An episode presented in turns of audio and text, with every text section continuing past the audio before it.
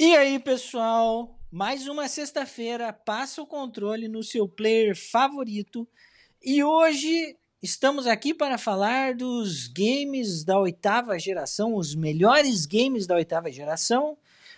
Geração que foi marcada por grandes jogos, inclusive 2020, fechando com chave de ouro, games assim que marcarão uh, toda a história da indústria dos videogames. A nona geração se inicia com um hardware potente, que inclusive vou pedir para que o André fale mais brevemente sobre isso daqui a pouco.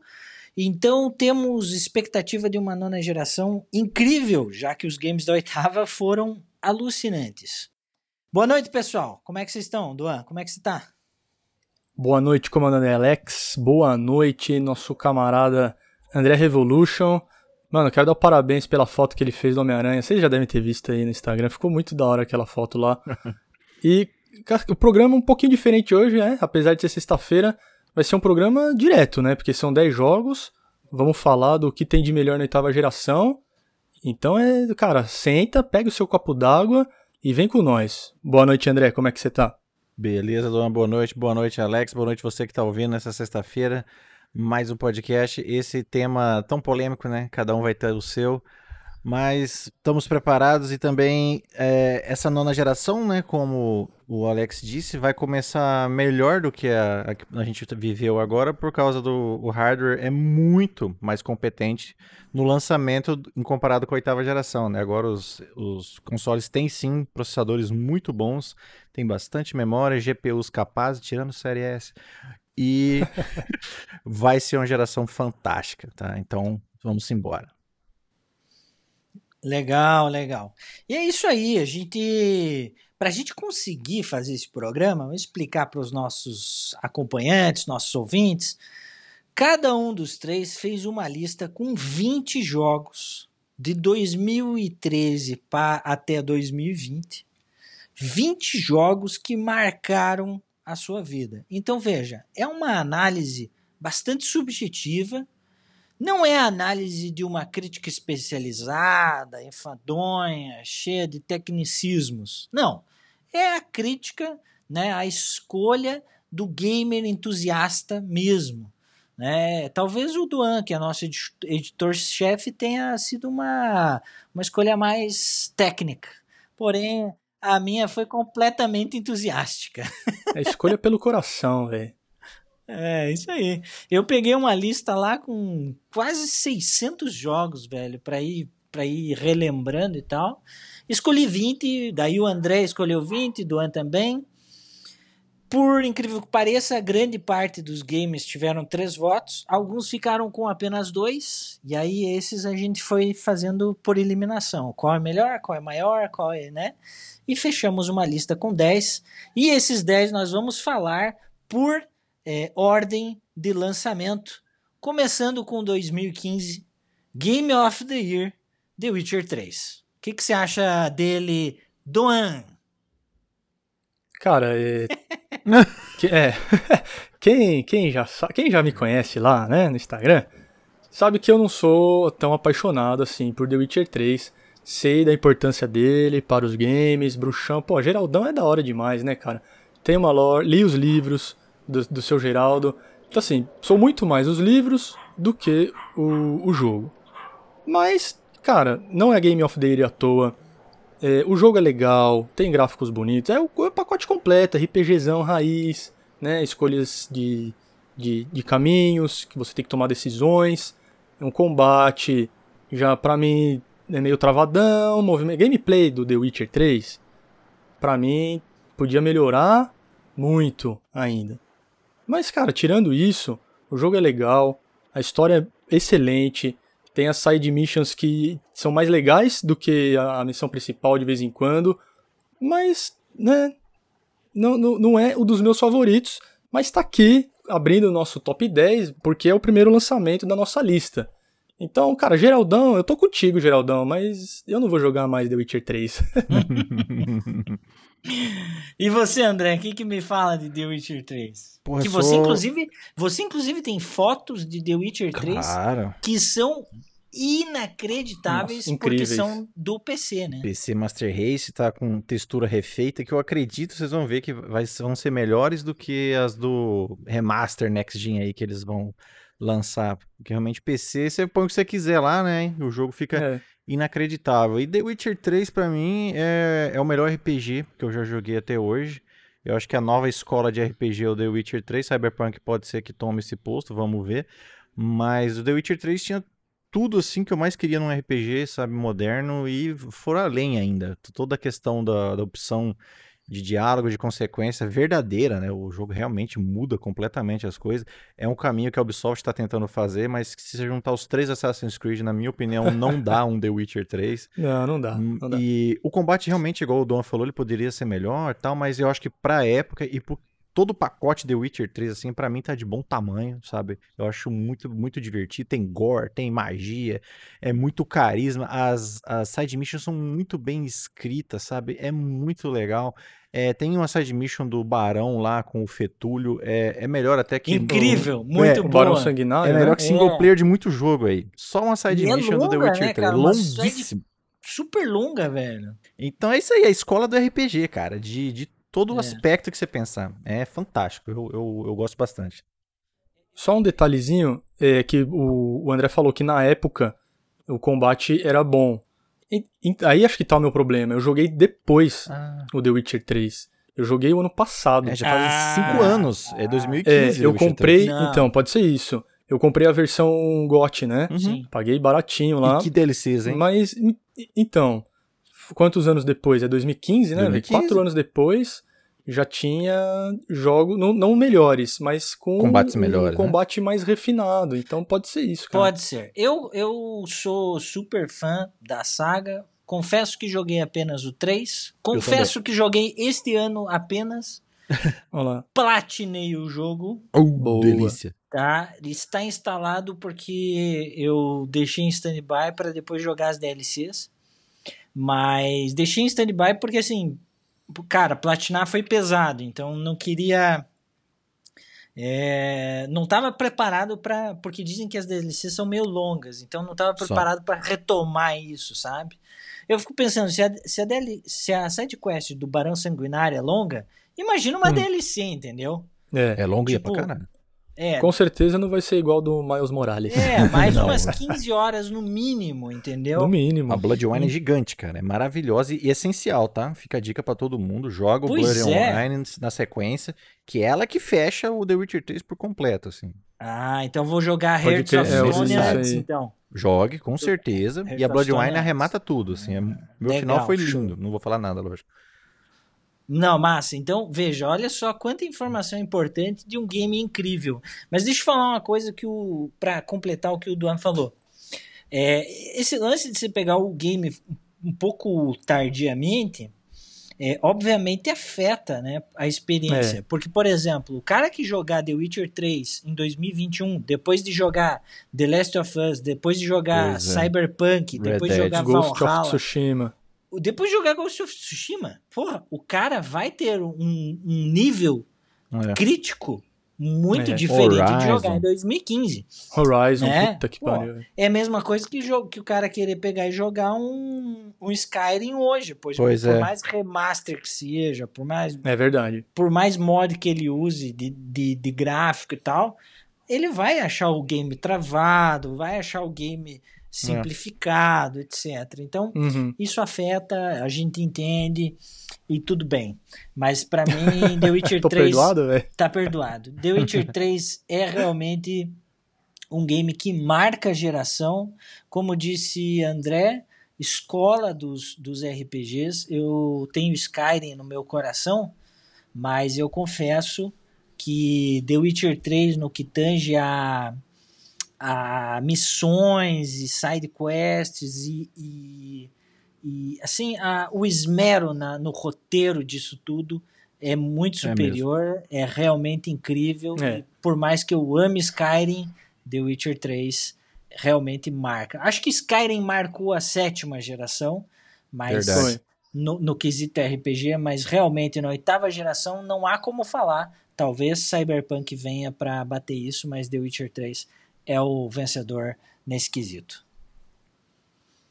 Mais alguma coisa para falar de Witcher 3 ou partimos pro próximo? Geraldo é nós. Geraldão é vida. Carpeado. Geral, Ger- Geraldão, Geraldão manda muito, né? Geraldão lembrando Carisma que... em pessoa.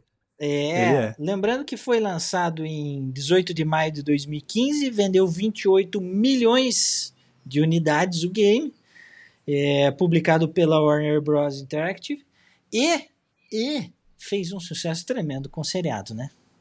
Opa, Oi, pô, muito bom. su- super almão. É. Master Bem- racista. Meu, Bom. o Henry gosta. É, bom. Agora vamos passar então para o nono colocado.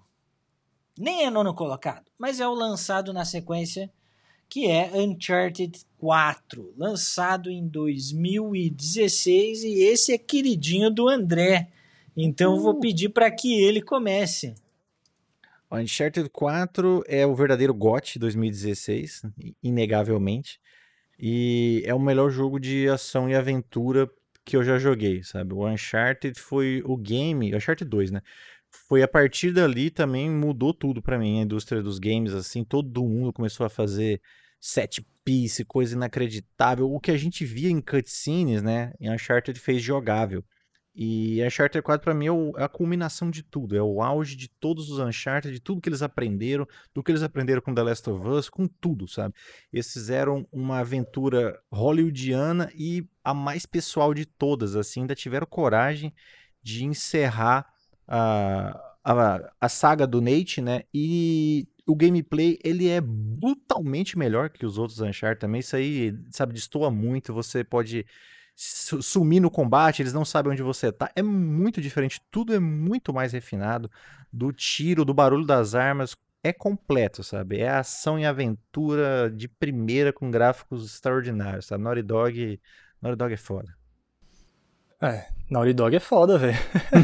não, tem nem, não tenho nem o que falar. A única crítica a Uncharted, que assim como o André, é, para mim começou no 2, que eu conheci primeiro o 2 e depois joguei o resto das sagas, da, o resto da saga, é que é o famoso tiroteio de murinho, né, velho? Vamos combinar. É. Que no, no 4, concordo, velho. A Naughty Dog melhorou, refinou, tem um stealthzinho ali, mas é combate de murinho.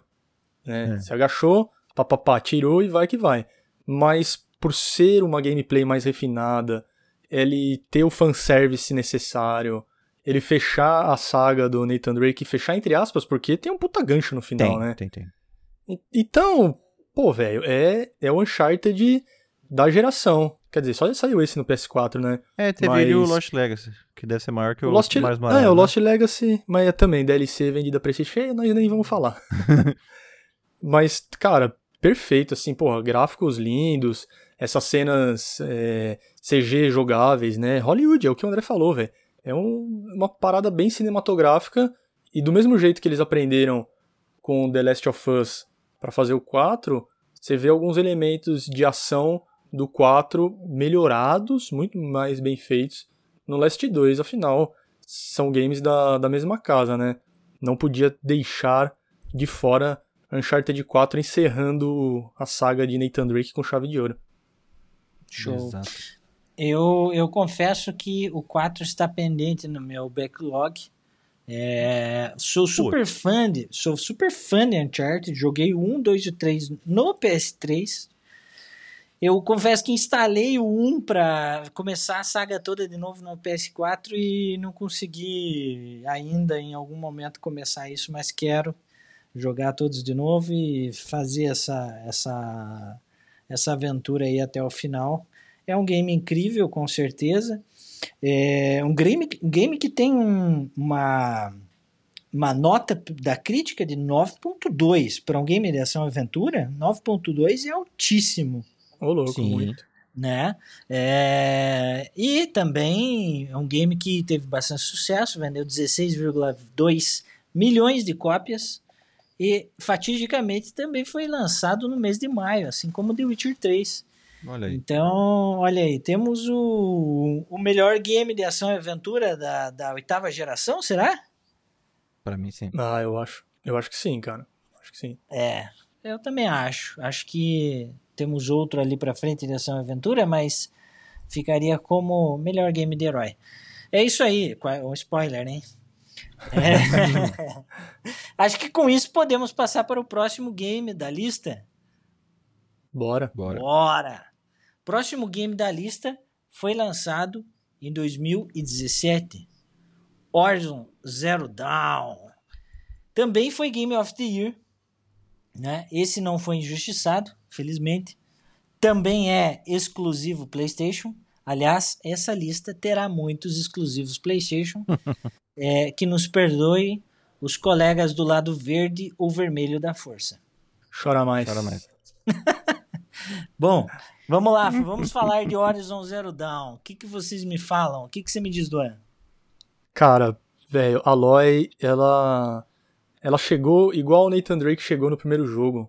Chegou chegando, tá ligado? Falou: dá licença, vou botar minha bandeira aqui de personagem, de heroína, de jogo, de narrativa. Porque, cara, o jogo é animal, a história é muito louca, ela mistura tribalismo com coisas futuristas e dinossauros mecânicos. Cara, tem que jogar, velho. É incrível. É muito legal. Incrível. Eu achei sensacional o mundo, mundo aberto. E, porra, personagem carismática demais, né, velho? Não, não, a Aloy é sensacional, guerreira poderosa. Ela é poderosa demais.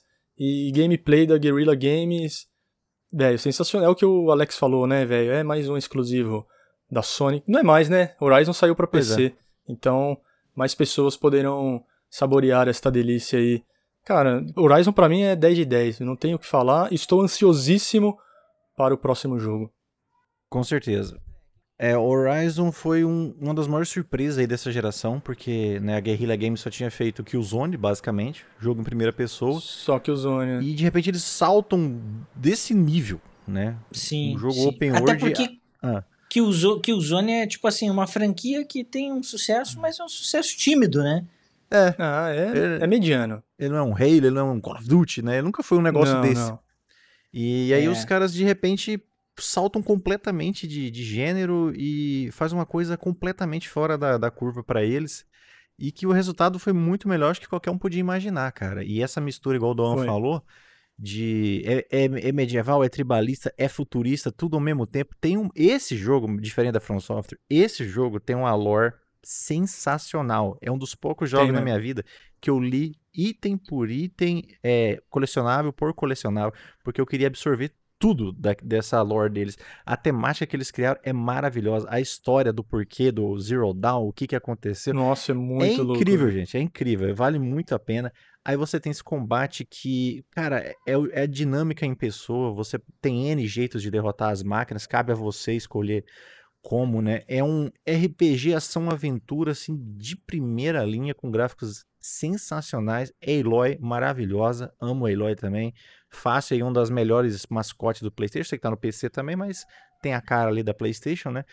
E uhum. olha, cara, é, não podia esperar mais uma sequência. Então, para mim também é 10 de 10. E, porra, só vem, só vem mais. Só vem, né? É, Horizon Zero Dawn, eu, assim, só para acrescentar, porque vocês já falaram absolutamente tudo. cara, Horizon Zero Dawn, para mim, o alucinante dele é que ele tem um mundo aberto rico e belíssimo, né? Tipo, belíssimo. belíssimo todo o pacote. Incrível. A paleta de cores é foda, É, né? a, a, paleta de cores é cativante porque ela é a saturação das cores, a uhum, temperatura. É, é. É, é, isso te envolve, você quer descobrir tudo, né? E como vocês falaram, esse lance de, de você ter inúmeras formas para matar as máquinas, para desabilitar elas. É muito é, cara, muito bom, cara. Outra coisa incrível é a, o, o, lance de escalar o pescoçudo, cara. Que, no, que legal, cara. cara. que experiência, né? Você... Isso que eu ia falar, é uma experiência que todo mundo devia ter, velho. Sim. Sensacional. Jogar o, Horizon só para escalar um pescoçudo, cara, é muito e é uma louco. coisa que é é pra liberar legal. um mapa. E olha que legal que fizeram, né? Isso, né? Aprende aí, Ubisoft. Olha que legal. É, é o... Eles pegaram uma mecânica que, querendo ou não, a Ubisoft iniciou lá com Assassin's Creed, o primeiro lá. Uhum. E, só que a, a Ubisoft não se atualiza no formato, né, cara? Não, jamais. Dá pouco, trabalho, né? Nem, nem... É, porra, cara, os games estão usando a mesma mecânica de formas absolutamente diferentes e esse em específico de uma forma incrível, incrível, assim, sério. Agora, para fechar, a única coisa que eu posso falar é que realmente Eloy veio para ser a personagem feminina que marca a oitava geração. Não tem nenhuma É. personagem feminina na oitava geração que marque tanto quanto ela. É. É, ela é realmente, tipo, ela suplantou todos os, os, os estágios aí que a Larinha ocupava no passado. né? Nossa, verdade. eu ia falar isso, Tipo, velho. A Lara foi pro banco, mano. Ficou, é, É. foi pro banco de reserva, literalmente, Foi. né, cara? Foi. Então é incrível o que eles fizeram. O, o, o André trouxe uma informação importante. Pô, um estúdio que fez é, Killzone, que o último lançamento pff, faz um zilhão de Nossa, anos, né? Sete anos, É, Eu tô 2013. esperando sair na Plus ainda, É, velho. foi o Shadowfall, né? Não, não, Shadowfall. como que é o... Shadowfall. É, Shadowfall, É, né? que É, eu Shadowfall. tenho ele, tenho ele em mídia física aqui, nunca joguei. É, Nossa, sério, velho? Eu gosto porque Enfim. 2013 era incrível demais, sabe? Então, Sim, fiquei sim, com essa é. imagem na cabeça, sabe? É. É que ele veio com o meu PS4, com o meu primeiro PS4, e, tipo, nunca instalei ele, cara. Enfim, Enfim. é, Horizon Zero Dawn tem nota crítica de 9.1. É um game Ó. incrível mesmo. E vendeu 10 milhões de cópias na última atualização de dados. Então, Sucesso. é mais um exclusivo PlayStation de sucesso. Exclusivo não vende. É, ex- exclusive não vende. Bom, vamos lá. O próximo. Agora a gente entra nos anos críticos. Vixe. Os anos críticos são 2018 e 2020, basicamente. A nata. 2018, é, exatamente. A Nata tá nesses dois anos. né? É difícil, né? Eu até, a gente até tentou colocar games de anos anteriores e tal, mas, cara, é impossível concorrer com esses. Começando por Spider-Man. Spider-Man lançado em 2018. É, para mim, vou- eu vou começar por esse, viu? Para mim, o melhor game de super-heróis de todos os tempos. Me perdoem os fãs de Batman da Rocksteady. Para mim, Spider-Man é, é- é assim, pegaram o- tudo que a Rocksteady acertou, melhoraram e criaram uma ilha de Manhattan exuberante com um gráfico assim incrível, hiperrealista. Quando você faz aquela, quando você pega aqueles foto assim do topo de, um, de uma torre e pega a ilha de Manhattan inteira, você compara com a ilha de Manhattan original, real, Nossa, é e muito você louco, diz, né, velho? cara, que coisa incrível que fizeram. É um trabalho de, de artista mesmo. Então, pra mim, Spider-Man é um game nota 9, 9,5 aí, o melhor game de super-heróis para de todos os tempos e com certeza da, da oitava geração, sem dúvidas. O que, que você acha, Duan? Você que tá jogando Morales. É, na verdade já joguei, né, o Morales, que, pô, velho, uma, uma sentada você finaliza o jogo, né? Mas vamos falar do Spider-Man original, Peter Parker. Cara, só posso concordar com tudo que você falou, velho. Homem-Aranha, eu adoro a saga do Batman Arkham, acho muito legal. O Arkham Knight, né, mais ou menos. Mas tudo que funcionou no game do Morcegão, a Insomniac foi lá e melhorou pro jogo do Homem-Aranha, mesmo porque, né, o Homem-Aranha luta e se movimenta de um jeito completamente diferente do Batman durão, né, velho? Então, Uhum. cara, ficou sensacional. A, a combinação dos combos com teia, é, o estilo do Peter Parker Homem-Aranha, né, que ele é fanfarrão, É. toda hora fazendo uma piada, é, o- os, os podcasts que tem É. no jogo do Jameson, no, no Miles, é, no Miles continua isso, né? É uma é a Danica que chama, que é uma, enfim, é, é a lore da HQ. Isso que é legal, isso que me deixou apaixonado pelo jogo. É a HQ. Eu achei muito legal a forma com que incluíram o Jameson, que é um pé no saco. Como isso, incluíram velho. ele no jogo? Incrível, cara. É mesmo. Muito louco. Não, ficou sensacional. A história é boa, o final é bonito, né? Todo o sacrifício do, do Peter Parker. Os vilões clássicos estão lá. O Sexteto Sinistro aparece. Então, cara, pra quem gosta do Homem-Aranha, que nem eu, que é fanático pelo, pelo Cabeça de Teia, eh, tem que jogar, velho. Tem que jogar. E outra vez, esse é só no PS4, velho. Desculpa, velho. Não adianta. Não Verdade. adianta. Tem que ter o PS4 ou o PS5 agora, né? Com a versão remaster. Eu já, já passo a bola pro, pro André, que já tá jogando a versão remaster. Sim. Diz aí pra gente, ó, pra mim o Miranha também fica com uma nota 9, quase 10, mas vão ficar no 9. E aí, André? Olha, Homem-Aranha é, é um videogame, assim, é um, é um sonho, né? É o, é o que a gente tanto queria do lado da Marvel, porque você vê, a DC já tinha conseguido, né, um, um grande sucesso com o jogo. Eles tinham, eles têm Justice, mas aí veio o, o, o Arkham, né, e é fantástico. É. Foi a escola aí também para jogo de herói e combate em tempo real com múltiplos inimigos, né? Assim, é uma fluidez absurda, né? Ele, o Batman criou esse Muito. tipo de combate perfeito, perfeito. Uma coisa que Assassin's Creed devia fazer, né? E eu assino embaixo tudo que vocês falaram. É, é um jogo que viu o que o Batman fez e melhorou em tudo, absolutamente tudo, desde a orgânica da cidade, você vê aquele monte de carro, de gente, é, parece que tá viva Nova York.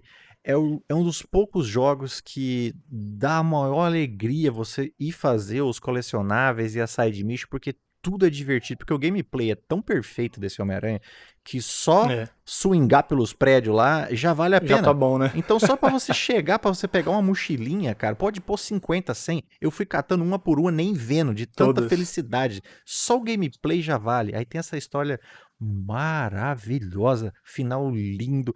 O combate destruiu o Batman. Desculpa, gente, o combate do Batman é, é, é quase que perfeito, mas eu descobri que não, dá pra melhorar, porque o Spider ele luta verticalmente também. E eles conseguiram fazer isso brilhantemente. É. Quantidade de É o estilo do Aranha, né, velho? Cara, é o, é o Spider-Man Simulator em todos os sentidos. Também você vê a ambição da Insomniac Games, como eles são fantásticos.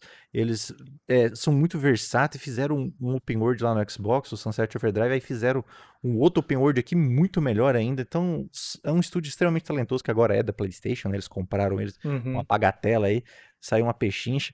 E que, que exclusivo, cara, que jogo. E falta elogios, assim. Ele é facilmente um dos jogos mais divertidos que eu já joguei na minha vida, sabe? Eu, eu- eu- sempre que eu jogo, eu tô com um sorriso na cara quando eu jogo esse Homem-Aranha, tá?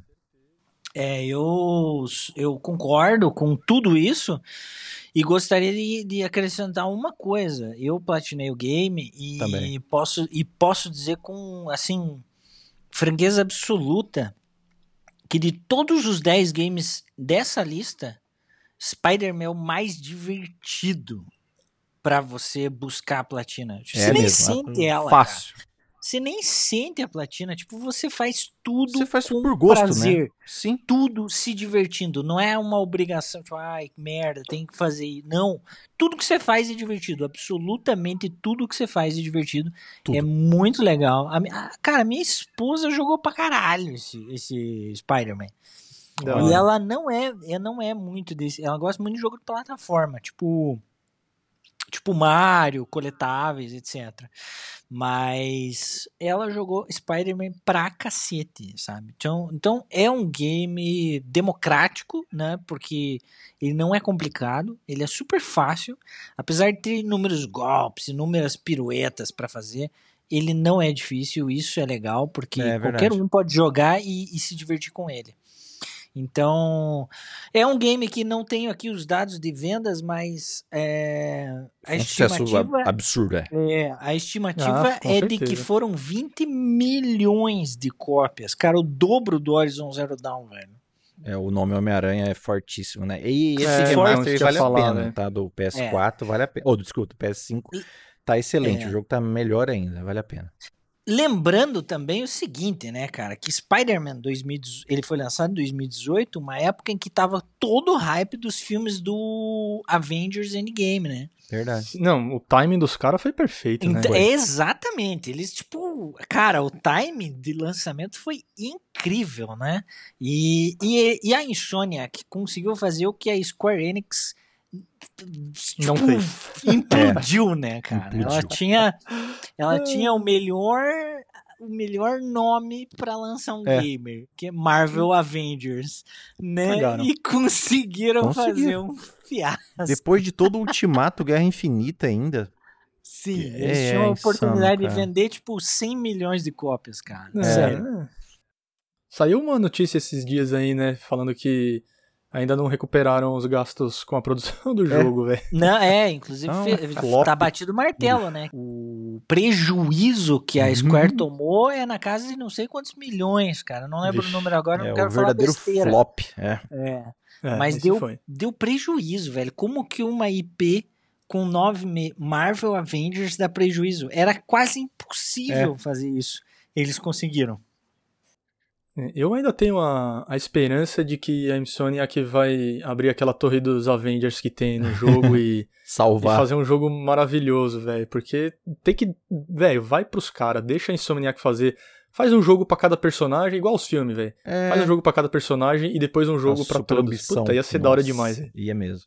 Ah, e o Spider-Man, pra fechar, ele tem um dos melhores eh, photomode, né, que, é, que eu uso tanto, já feitos e foi um sucesso absoluto aí para fotografia virtual. Foi onde muita gente explodiu, foi onde eu também cresci bastante, porque o, o carinho pelo, pelo Miranha é gigante, né? E o Photomode realmente é muito bom. E a gente se aproveitou muito e aproveita até hoje, né? O Homem-Aranha é, é sucesso garantido. Show de bola. De detalhe que a nota dos críticos também para Spider-Man é 9.1 é o game oh. de super-herói, é o game de super-herói com a melhor nota da crítica especializada, cara. Aí, Batman. Ah, vamos, vamos, vamos combinar que os jogos de super-herói bons mesmo é Batman é verdade. e Aranha, né? É verdade. É. Só, pode, só poderia ser um deles, né? Só, é, Mas esses dois, porque o resto é tudo depois, bomba, né? né? então não tem como, né? É. Então, pô, fechamos Spider-Man e vamos para o injustiçado pelo Game of the Year. não, não, tô brincando, tô brincando. Red Dead Redemption 2. É, eu vou deixar o Duan começar. Duan, fale tudo que você pode falar para Red Dead Redemption 2. Eu já falei, cara. Volta uma casa. Sexta-feira passada saiu o especial Red Dead 2, meu amigo. Foi um programa dedicado a Arthur Morgan, Rockstar, e o game do Velho Oeste, que é o simulador 100% Velho Oeste. Para mim é nota mil de mil, melhor jogo da oitava geração. Não teve pro Kratos, adoro Kratos, adoro Ellie, adoro Joel. Geraldo eu gosto, adoro o Nathan, adoro, Homem-Aranha, adoro o Sam Bridges, mas Red Dead Redemption 2 é o jogo da geração e quem não concorda comigo chora. Red Dead 2 é, para mim hoje é a escola do, do open world, né? Não tem nenhum mundo tão orgânico, tão bem feito, igual a gente falou no, no podcast inteiro. É, falta elogio, sabe, para Red Dead, entendeu? É impossível você tentar negar as qualidades desse jogo, sabe? No fim, realmente vai ser aí gosto pessoal, se você acha que ele é o melhor ou não. Mas como jogo, assim, na minha opinião, ele é absolutamente perfeito, sabe? É humilde mil, igual o Dona falou. Ele tem tudo e mais um pouco sabe? É igual eu falei lá, é o jogo do brainstorm, cara. Parece que tudo que tinha para fazer, os caras sentaram e falaram, vamos fazer, e fizeram, sabe? É, é genial, cara. É, é perfeito, sabe? É basicamente isso. É o mais próximo da perfeição do open world que, que pode ter. Concordo plenamente. Red Dead Redemption é o mais próximo de um open world perfeito. É um game absolutamente é incrível e cativante e é chover no molhado querer ficar falando dele hoje, porque temos é. um especial que foi semana passada pro ar, né? Lembrando que Red Dead Redemption teve é, números atualizados 34 milhões. Nossa, Rockstar é foda. De vendas. Cara, é tipo um número. Velho, convenhamos. Tudo bem que PC, PS4 e Xbox One, né? Mas é um uhum. nome. Cara, Rockstar, eu acho que é. A, hoje, hoje, atualmente, é a maior fábrica de fazer dinheiro na indústria dos games. Sim. É a Rockstar, cara. É incrível o sucesso que eles conseguem. E detalhe, né? Eles anunciaram essa semana que Red Dead Redemption 2 online, o online vai é. ser é. standalone, cara. Standalone.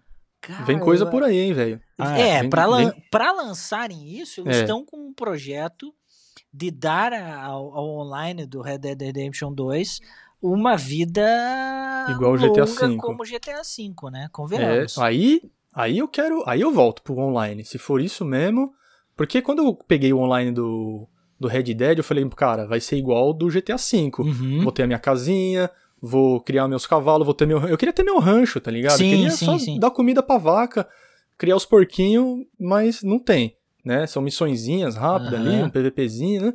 Umas disputas nada a ver. Então, eu tô torcendo muito para que seja um online definitivo também, igual é o GTA V. Vamos ver, É, cara. eu, eu acredito que vem coisa nova, porque eles viram que o online deles não tem o potencial que o GTA V conseguiu. Mas acredito, como o GTA V é uma fábrica de, de dinheiro infindável, né? Tá indo Hum. pra nona geração e vai vender. Né? Vai. E, e- Já tá vendendo, né? tá mês a mês, tá mês a mês no tá top todo 10 mês lá, velho. de- É. do- dos mais vendidos desde que foi lançado, cara. Tipo, Incrível. é incrível. Então, assim, sem dúvida eles vão tentar tirar leite de pedra aqui com Red Dead Redemption 2 também. Uma É. coisa que pra acrescentar, que nem o, o, o Alex falou, a quantidade que ele vendeu, né? A Rockstar é uma das poucas empresas que a, a quantidade é igual à qualidade, sabe? Esse é um jogo que literalmente Nossa, falou tudo. ele velho. vale ter vendido esses 34 milhões, devia vender até mais, porque esse realmente é um jogo que merece vender até a última gota, sabe? Porque é um jogo perfeito, cara. Então, a quantidade da Rockstar é qualidade mesmo, uma das pouquíssimas empresas que você pode falar isso, que não vendeu muito porque é o jogo da, da molecada, o jogo do momento. Não, é porque realmente é um jogo extraordinário, né? Então, ele merece cada cópia vendida. GTA V também, diga-se de passagem. Sim. É, isso aí. E o GTA V a gente não pode nem falar, né? Que é simplesmente é, o segundo game mais, ven- mais vendido da história, né? Perdendo apenas É. para. Não, terceiro, acho. Ou, ou já é o segundo. Enfim, eu acho que é o terceiro, perdendo para Minecraft e, e Tetris. Tetris. Acho que é isso, acho acho que é o terceiro. É. Mas é um número é, absurdo, né? O número de vendas do, do GTA V é uma coisa assim, é, simplesmente incrível também. Vamos agora para mais um exclusivo PlayStation. God of War, God of War, também 2018, Game of the Year 2018 é, ressurgindo das cinzas com agora na mitologia nórdica Kratos inabalável, abraço Ricardo Juarez, é, God of War. É, fala aí, Duan, sobre God of War. O que, que você me diz? Por que ele deve estar nesta, nesta lista de destaque? Cara, eu vou deixar, eu vou passar a, a palavra ao André, que eu sei que ele concorda com o Game of the Year de 2018 para o God, e eu não concordo. Pra mim tinha que ter sido Red Dead. Então fala primeiro você, André. É, esse Game of the Year foi difícil mesmo, porque qualquer um dos dois é mereciam, sabe? Mas realmente falou mais alto no meu coração e fala God of War, porque, porra, a gente cresceu com o Kratos, né, literalmente. E quando você vê esse tipo de coisa na indústria e, e dá certo, cara, pô, você, você enche tanto de esperança, sabe? É, é tão maravilhoso, porque já era uma franquia estabelecida, era o, o, o animal, né? O Kratos era um animal que saia aniquilando tudo. Você, eu acho que seis jogos exatamente iguais, né, cara? Só ia mudando o gráfico e quem você ia matar. E eles falaram, não, vamos fazer diferente, tá? E o medo, o documentário lá, Raising Kratos, recomendo que todos vejam, a, sabe, a descrença que tinham durante o projeto, o medo que eles tinham durante o projeto de mudar isso, sabe? E pra mim mudou, assim, pra muito melhor, sabe? O, o combate, o gameplay, a exploração, tudo é melhor. Eu sei que, por exemplo, não teve tantos chefes e tanta set piece, mas é porque eles estão fazendo a fundação. O primeiro God of War também, você vê, não tem tanto chefe assim, tanta set piece assim, né? E, e esse segue o mesmo caminho. Por exemplo, o God of War 1 com esse God of War 2018, eu acho que 2018 é infinitamente melhor, sabe? E, É, e eles têm o potencial de ir muito mais longe, sabe? A, a fundação tá feita e tá feita extraordinariamente. Kratos agora não é só um, um brutamonte, um personagemzinho assim, agora realmente parece uma pessoa, ele tem várias camadas, aí- mas ele ainda é o Kratos, sabe? E é um jogo Isso que é legal, né? é, e ele bebe da fonte do The Last of Us, né, que é outro mito aí. Então assim, olha, esse God of War 2018 foi, foi um fenômeno assim, foi uma coisa que pra mim é poucas vezes a gente vê isso na indústria acontecer, sabe? Uma reformulação de um, de um jogo tão amado e que deu tão certo, sabe? E abraço o Juarez aí. É, velho, o, o que me marcou no God of War, porque acompanhei a série desde o primeiro jogo, lançado lá no, no PS2, e é o que você falou, né? Porrada, porrada, porrada, sangue, sangue, sangue, matou os deuses, fim de papo. Uhum. Os três jogos foram assim. E, e quando eu joguei os, os três primeiros, era um, um, um jovem adolescente. Rock and roll. Né? Rock and roll, queria só saber de dar porrada também. Então, Exato. nós queria jogo daquele jeito. E aí depois, pô, velho, quando saiu o novo God of War, já tava casado com um filho. Você muda junto, Muda. né? Cê- e aí você vê o Kratos papai. Falei, cara, o Kratos é pai, velho, não acredito. É tipo, Então- ele já era, só que nós nunca vimos, né? Então, todo mundo fala, ah, mas ele É. já era pai, não sei Mas o que. Nunca pô, ele vimos. matou a Ele mãe, matou a ele filha. matou É. a esposa e a filha, né, velho? Calma lá, mano. Não é bem assim. Ele, no momento de fúria, foi lá e matou a família dele. E dessa vez ele é o Kratos mais comedido. A galera não gosta, tem gente que prefere ele porradeiro. Cara, pra mim, esse é o Kratos definitivo. Exato. Ele ganhou sentimentos, ele ganhou personalidade, porque é o que o André falou. Antes ele era porrada, porrada e porrada. Agora não, velho. Ele tem um filho pra criar, ele sabe das consequências em não educar o filho direito, porque ele perdeu a filha, Sim. né? Num acesso de fúria, vendeu a alma para o deus da guerra e acabou se ferrando. Então, cara, e a ambientação perfeita, mitologia nórdica, né, É. velho? Pô, tá. É, é linda demais. Odin, Thor, toda essa galera. Mimir, puta, como eu adoro Mimir. velho. Demais. O Mimir, né? O, o Juarez falou pra gente que é Mimir e não Mimir, porque Mimir é de dormir, velho. É. É, então. Então, cara, jogo perfeito. Cory Barlog foi corajoso. Ele fala isso, né, nesse documentário aí. É bonito, que cara. a galera, não, não, não vamos fazer, vamos ficar na Grécia, mesmo estilo. Ele falou, não, pô, o jogo é meu, cara. Vamos Sim. fazer desse jeito. Mas o Kratos não botou na pula, mesa. Não sei o quê. É. E, cara, jogo perfeito.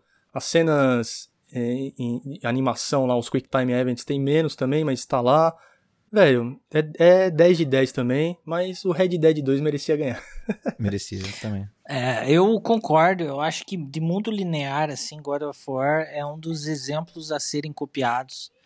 É, o- eles conseguiram. Isso é uma coisa que, tipo, por exemplo, eu acho que The Last of Us perdeu um pouco a mão no fator exploração do ambiente, principalmente nas primeiras, nos primeiros cenários dos jogos, É. do jogo. É, The Last of Us parece que, tipo, é aquele lance, né? Eles começaram pensando em um open world e depois limitaram para um mundo linear.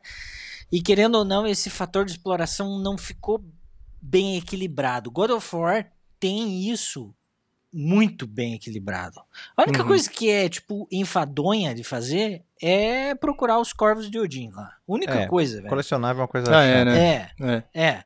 Única coisa, cara. Única coisa. O resto, a lore do game, a forma com que fizeram você se, se é, tomar conhecimento sobre essa lore através das lendas que Mimi- Mimir vai contando, Hum. cara, ficou incrível, assim. Então, é- é- de fato, God of War é um game 10 de 10.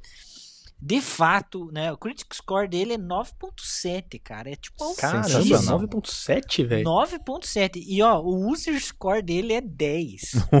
É 10, mas é 10, velho. É 10. Cara, é o 10. user score do, do game é 10. Então, assim, o game realmente eh, veio pra revolucionar a franquia e não somente a franquia, mas a indústria como um todo. É, e é legal É. isso, que ao mesmo tempo que ele é um reboot, ele é uma sequência, cara. E isso é feito Sim. magistralmente. Isso, Esse jogo só é. pode ser apreciado na sua plenitude se você jogou os outros, né? Se jogar tudo. Cara, Casa perfeito. perfeito, é- mano. é eu sempre falei isso. Porque teve gente, ah, é porque o Kratos e aí o filho dele tem um companion. Eu adorei. Primeiro, achei sensacional você ter um companion, Também. um Atreus companion. E a galera, muitas, muitas pessoas conheceu o Kratos nesse primeiro jogo, no- nesse jogo do, do PS4. Mas, cara, se você acompanhou a vida de Kratos, né? Todos os sacrifícios que ele teve que fazer, e aí você joga o 4, ou seria o 4, né? Do PS4, Ah, sim, sim. e, pô, aquele final, resgatando as memórias, e o filho dele, descobre quem é o filho dele. Porra, velho, é só você jogou tudo, cara. porque É. É. É A experiência é outra. Não, é realmente. A experiência é outra. E outra coisa, né? Tipo, é legal porque, querendo ou não, se ele não tivesse partido pra mitologia nórdica, seria uma IP jogada no lixo, acabada, findada. Tipo, Ele já tinha terminou, matado todo mundo lá na Grécia, fazer, né, velho? Ele acabou com a mitologia grega inteira. Então, Matou todo Ou- mundo, velho. ou eles faziam algo assim, é, realmente para quebrar um paradigma e, e, e, e enfim. É, Foi o que eles fizeram, super, né, cara? Super novo, como eles fizeram, ou eles abandonavam a franquia God of War, né? É. Não tinha outra É. opção. É verdade. Não, acertaram em cheio, velho. É, Foi- sem dúvida. Foi no alvo. E, e ele- no é alvo. bom lembrar assim que a franquia God of War vendeu já 51 milhões Olha de aí. unidades, né? sendo 11 milhões só desse último jogo. Então, Então, cara, abandonar uma franquia que vendeu 40 milhões, cara, que empresa faria isso, né? Não faz. Que, meu, os caras foram tirar uma história do fundo do baú e graças a, a uma equipe incrível ficou ótimo. Ficou. Não, e vai ter mais, mais uns dois jogos ainda, hein? O Ragnarok, Opa. e eu acho que não acaba pelo Ragnarok, eu acho que eles vão fazer uma trilogia também, cara. Não, pode ter Tomara, mais 10 jogos. tomara. Como eles abriram esse Não. leque agora, que Sim, existe pelo- vários outros reinos mitológicos, o Kratos vai em um por um Exato. matar um por um. E eu vou com ele. E vamos borrar. É, não, pelo isso menos.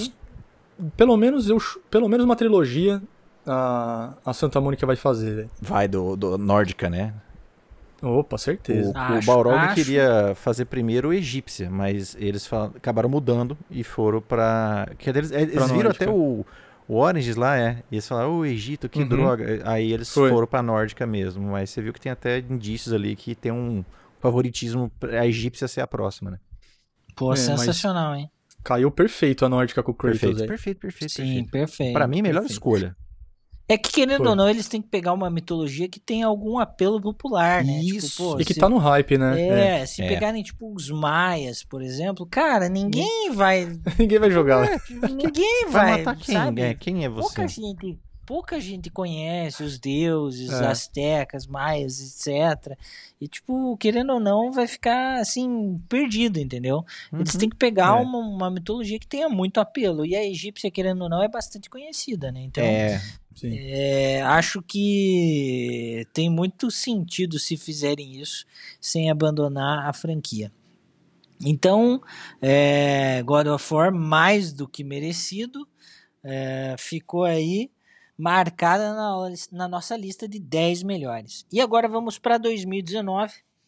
2019 que teve vários games, mas que, na opinião dos nossos três Jurados. participantes, crítica especializada de primeira mão, deu para apenas um game de 2019 a oportunidade de figurar entre os 10 melhores da oitava geração e o game é Death Stranding.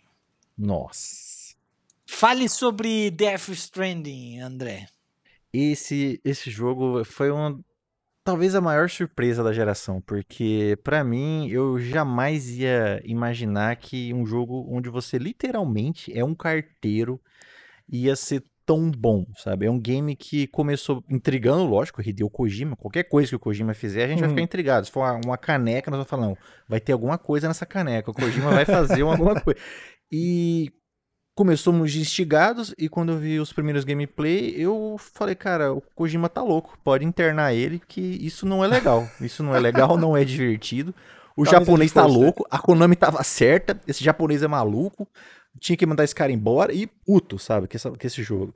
E aí eu falei, não, vamos jogar, vamos jogar. E eu joguei. E eu, eu sou completamente apaixonado por Death Stranding. Eu, é um jogo completamente fora da curva, sabe? É um game que ele tem tanta mecânica em coisas tão simples que é o que eu falei, você é um carteiro. Você é um carteiro que tem que fazer entrega. Mas a maneira que você faz essa entrega, a sua aventura, é, é- o cara é o Bear Grylls carteiro no futuro. Total, velho, E total. é genial o tanto de mecânica que o Hideo Kojima e a Kojima Productions colocaram nesse jogo. Você tem tanto tipo de aparato pra conseguir fazer o cara uma simples entrega, que chega lá a pessoa nem te cumprimenta, é, é full covid, você nem vê a pessoa É um lá. holograma, né, velho? É um holograma, cara. E, e a história, cara, pô, o Kojima isso aí sempre mandou bem, né? E essa redenção do Metal Gear 4, que teve pouca história e cutscene, né? Mas teve um gameplay extraordinário. E pra mim foi uma combinação perfeita, sabe? É o jogo que eu não sabia que eu queria. É basicamente isso. É, é igual quando o Steve Jobs fazia alguma coisa, né? Que a gente não sabia que a gente queria. E é fantástico, cara. Eu acho ele 10 de 10 em tudo que ele fez. A trilha sonora é, é linda. Eu escuto as músicas até hoje pra trabalhar. E é um jogo injustiçado, eu acho também. Muita gente foi é, injusta com ele no lançamento. Eu quase coloquei ele na minha lista. E Death Stranding com certeza é o, é o GOT 2019 aí, não é Sekiro não. Sekiro é o Dark Souls no Japão. E olha, eu, eu sou apaixonado. O Sam Porter Bridges é, é animal. Ele e todo o elenco, sabe, cara? Eu fiquei viciado nesse gameplay e eu ainda vou platinar ele. Eu tô jogando no PC e ainda tô fazendo tudo ainda. E vocês? Ah, esse, esse jogo aí, eu, eu também. Eu, eu, vi a primeira vez, eu vi os trailers. Eu falei, ah, Kojima, né? O que, que vamos esperar do Kojima? E aí no trailer já tinha o Mads Mikkelsen, já tinha o Norman Reedus como Sam Bridges, o Guilherme Del Toro, o, o doutor lá que tem nas... É o Deadman? Na, na, Deadman. No, Deadman, é. Então eu sabia que ia ser bom já, velho. Mas eu não vi, eu não vi gameplay alguma. Eu vi só trailer, né? Não vi nenhuma gameplay. Então eu não sabia o que, que eu ia jogar. E acompanhei, né, entrevistas do Kojima, e ele sempre falava, não, criei um gênero novo, é um gênero novo. Eu falei, ah, se, pensei a mesma coisa. Eu falei, o Japa tá muito louco, velho. que, que, que, novidade que o cara vai criar, né? Não, não conseguia entender. Porque eu não tinha visto gameplay. E eu comecei a jogar, só que eu, muito na inocência, eu não conectei no servidor oh. do jogo. Então eu joguei tipo umas 5 horas offline. E eu falei, que que, mano, legal, o jogo é bacana, né? Tô curtindo, a física dele é muito boa, né, cara? Muito. Os, os, os combates, combate não, né? Os Mas enfrentamentos é, é, que você um tem. Sim, uhum. É, não, o Kojima, na real, ele não queria combate nesse jogo, velho. E eu acho que ele... sem combate teria ficado mil vezes melhor, inclusive. Cara. Eu também acho, mas ah, não, a entrada desses combates foi uma pressão da produtora, cara. O pessoal junto com ele falou: não, mano, precisa ter algum tipo de ação. Porque fora os combates você não tem ação. Sim. É o que o, é que o André falou, é o Bear Grylls com as mochilas nas costas, é, né? Bear Grylls carteiro. Mas é perfeito, cara. É perfeito. E depois de 5 horas, eu mexendo nas configurações lá, eu falei, olha que caceta, velho. Tô jogando errado, mano. Uhum. E aí eu conectei no servidor, saí. jogo. Nossa, velho, minha cabeça explodiu. Eu falei, ah, agora sim. E aí eu entendi qual que é esse gênero novo que o Kojima entregou, que é o tal dos strangings, né, uhum. das cordas que conecta todo mundo, e aí você começa a entender a história, e puta, você viaja junto com o Kojima, Kojima, mano, ganhou o, o prêmio de melhor direção, né? Então, cara, o jogo é perfeito, trilha perfeita, 10 de 10 também, Sam Bridges também está no meu coração. É, eu, o que eu tenho a falar de Death Stranding é que ele é incompreendido, sem dúvida, Boa. Sem dúvida, um game incompreendido. Sim. Talvez injustiçado mesmo, porque é, é aquela obra que as pessoas não estavam prontas Sim. para recebê-la. É, cara, e, e outra coisa é que eu não tenho palavras para descrever Death Stranding. Eu não sei dizer que gênero é. É. Eu não. Jogar, né? é, é um game experiência, literalmente, porque não é ação, não é aventura, não é RPG, não, cara. Death Stranding não é, nada. é único. É aquilo ali. Tipo, é. Basicamente, é Death Stranding. Death Stranding é único. É, Kojima disse que criaria um gênero. É um gênero que até o momento não tem um nome. Não. E, só, e literalmente, no gênero de Death Stranding só tem Death Stranding. Então, eu ainda não, não finalizei a história. Com, uh, confesso que a parte dos combates me incomoda, me parece que fica destoando do game, fica. sabe? É, o, o, o, o game seria muito mais imersivo se não tivesse as EPs a todo tempo, em cada chuva temporal, te incomodando. Mas, superado esse fato, é um game incrível. E, obviamente, seria menos difícil, menos trabalhoso para fechar a história e platinar o game caso não tivessem esses embates. Agora, digo com absolutamente absoluta certeza, é um game que pelo menos uma nota 9 ele merece. E tem uma curiosidade, né? O número de vendas de Death Stranding é uma caixa preta. Olha. Que nunca foi divulgado Sério, o nunca foi divulgado o número de vendas alcançado. A única coisa que tem é uma declaração do, do Kojima em maio desse ano dizendo o seguinte: que Death Stranding é um sucesso porque já tornou-se rentável. Por isso eu posso dizer com certeza que é sucesso, inclusive além de recuperar os custos de desenvolvimento com, os, com as vendas dele, temos dinheiro suficiente para trabalhar no nosso próximo projeto. Vendeu pra caramba. Vendeu bem. É, deve ter vendido. Por mais que muita gente tenha quebrado o disco de raiva, porque muita gente não gostou, velho. Essa é, É, real. você não ente- eu não entendeu. É o que É, você falou, não não entendeu. entendeu. Muita Entendeu. gente, muita, muita gente comprou e, tipo, morreu de raiva, assim. Não, não curtiu. Esperavam algo próximo de Metal Gear. De Metal é. Gear, isso. Esperava o isso Metal Gear o- e se ferraram, né? O Doan falou, é realmente, eu, eu até esqueci porque marca tanto o jogo pra você, mas o aspecto online desse jogo, esse online assíncrono que ele tem, é que é uma coisa que a série Souls começou lá, que realmente é muito legal. A, a do Kojima é, é perfeito, cara. É de novo perfeita, mais uma cara. coisa assim, revolucionária. Eu nunca joguei nada desse tamanho. O- Os players incrível se ajudando e você tem gosto de ajudar os outros players. Fala, não, cara, eu vou Tem. ajudar essa ponte aqui. Essa ponte aqui vai ficar top. Sim, eu vou terminar essa Aliás- estrada, sabe? Aliás, Isso, puta, velho, da hora. Cara, é muito legal. Aliás, deve ter. Kojima fala muito disso. e em vários momentos ele fala sobre isso. Ele, ele diz o seguinte: que o nosso mundo ele é tão tóxico, tão É. tóxico atualmente, que ele queria criar uma comunidade em que a pessoa sente prazer em ajudar, ajudar. um desconhecido. Mensagem Ó, linda, E né? acertou, Olha, olha e que acertou, velho. profundo. Não, e agora ele é mais a- atual o que ele nunca. colocou na cabeça, velho. Tipo, um mundo tão tóxico. E aí tem o lance da chuva temporal, etc. Se for Sim. pensar, né? Porra, um Estados Unidos destruída, etc. E ele fala: nesse mundo tóxico eu quero criar uma comunidade que ajuda desconhecidos, que tem prazer em ajudar um cara que nunca vai ver na vida, que é você que Uhum. tá lá jogando. É uma mensagem assim, linda, a- cara. Porra, a Não, é sacada, não, é um a sacada dele é incrível, né? É, mas é, é o que eu disse, as pessoas não entenderam, Não efetivamente. E agora em 2020, ele voltou à tona, porque ele foi lançado no PC também, e- Sim, mas ele foi sim. relançado no meio de uma pandemia, e todo mundo ficou besta vendo assim, nossa, olha a cabeça que o Kojima teve, porque o Death Stranding é basicamente o nosso mundo hoje, cara. Sabe? Ainda mais É. na época que ele foi relançado no PC, era uma época de muito medo ainda, assim. Então, é- eram os entregadores fazendo entrega, cada um confinado, sabe? É, é- é fantástico, cara. É, é Sim, combina perfeitamente o time, né? fantástico.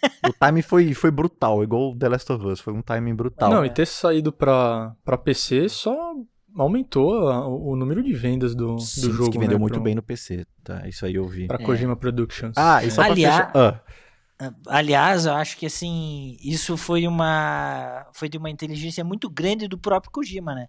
Que ele fechou a parceria com a Sony, mas ele não aceitou uma exclusividade Uhum, única, é, né? Ele, ele né? exigiu que tivesse um período de exclusividade, mas depois fosse pro PC.